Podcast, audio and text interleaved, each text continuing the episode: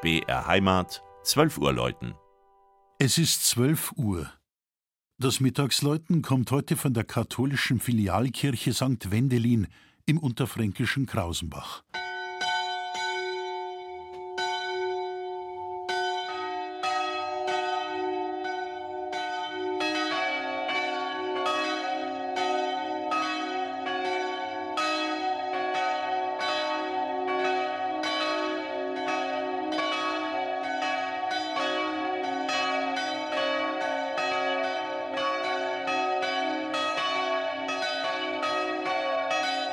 Dort, wo im waldreichen, für seine Eichen bekannten Spessart der Gößbach in den Dambach fließt, liegt im reizvollen Dambachtal an der Staatsstraße 2317 Krausenbach, heute ein Ortsteil von Dambach im Landkreis Aschaffenburg. Hier lässt sich noch Natur pur genießen, was sie für die Region erfreulicherweise besonders positiv im Wander- und Radtourismus widerspiegelt.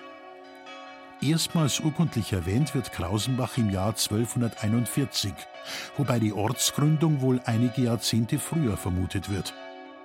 Die Anfänge der heutigen, dem heiligen Wendelin geweihten Kirche liegen im Jahr 1676. Darauf weist eine Jahreszahl über dem Seiteneingang hin. Vermutlich war das aber nicht der erste Kirchenbau in Krausenbach.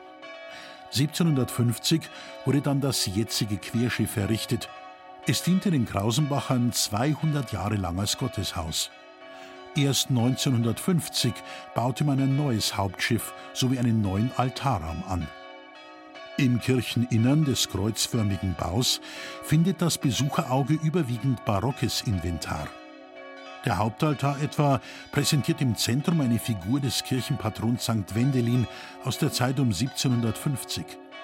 An der Decke des Querschiffs prangt hingegen ein neuzeitliches Gemälde. Das Motiv des letzten Abendmahls verweist auch auf die Passionsspiele in Dambach. Diese finden seit 2001 statt, leben alle fünf Jahre von der Nähe des Publikums zum Geschehen, von der Schauspielkunst des Laienensembles, der eingesetzten Musik und Lichteffekte. 2025 sind wieder Passionsspiele geplant. St. Wendelin gehört zur Pfarrei St. Valentin Wintersbach, die heuer 225-jähriges Bestehen feiert.